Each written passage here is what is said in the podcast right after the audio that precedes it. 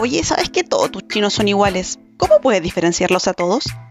Lo más probable es que en más de una oportunidad fuiste víctima de ese tipo de comentarios. ¿O me equivoco? La verdad amigos es que nosotros, los que somos capaces incluso de diferenciar entre asiáticos de diferentes países, somos quienes expandimos nuestro espectro cultural, acostumbrando nuestra visión hacia diferentes rasgos y características. Y sí, son ellos quienes se quedaron atrás.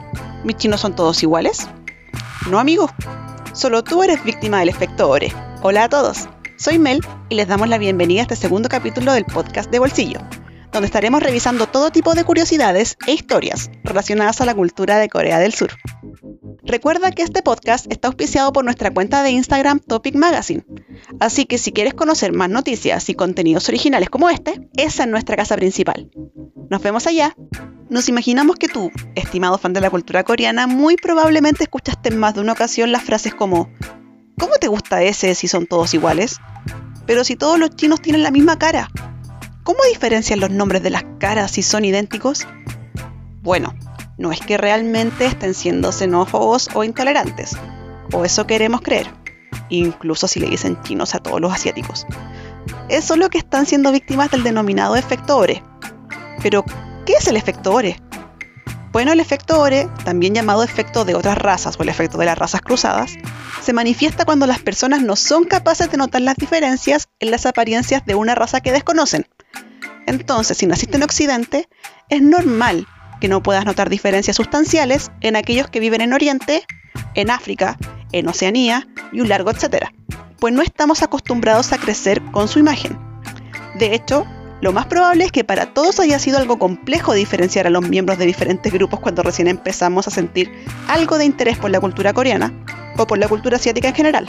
Y la verdad es que para ellos funciona exactamente de la misma forma. Nosotros de buenas a primeras también somos todos iguales y les supone un esfuerzo extra el diferenciarnos entre unos y otros.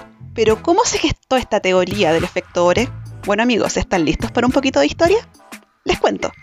En 1914, un investigador norteamericano notó que para ciudadano promedio, ver las diferencias entre negros o asiáticos escapaba de sus sentidos, pero reconocer rostros entre personas de su misma raza era una tarea bastante sencilla. Esto se daría a causa de un estado denominado ventaja endogrupal, que es la capacidad de diferenciar las características entre las personas de un mismo grupo racial y o cultural. Ahora, su contrario tiene por nombre desventaja exogrupal, cosa que puede ser bastante perjudicial, sobre todo si se trata de encontrar culpables en contextos criminológicos, por ejemplo. A ver, imagina que eres testigo o víctima de un delito y ves escapar al culpable. En ese momento solo sabes que la persona que cometió el ilícito fue una persona asiática. El culpable, de manera muy perspicaz, se esconde y mezcla con compañeros que también son asiáticos. Frente a una decena de posibles culpables que comparten características similares, ¿será sencillo para el ojo corriente occidental poder apuntar al real victimario? Difícil, ¿o no?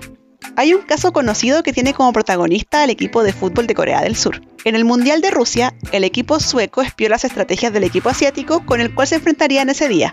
El director técnico del equipo surcoreano, considerando la desventaja exogrupal, cambió las camisetas de todos sus jugadores.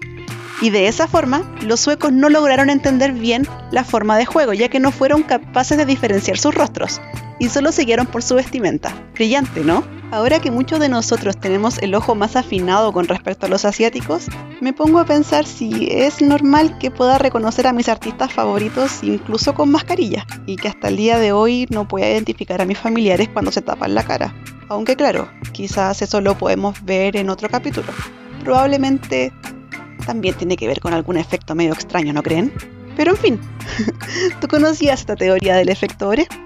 ¿Te gustó este capítulo del podcast? De ser así, no olvides compartirlo con tus amigos y con tus no tan amigos.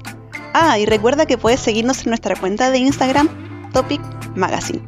Todos los días subimos cositas para que estés atento. Chao, Mulgogi.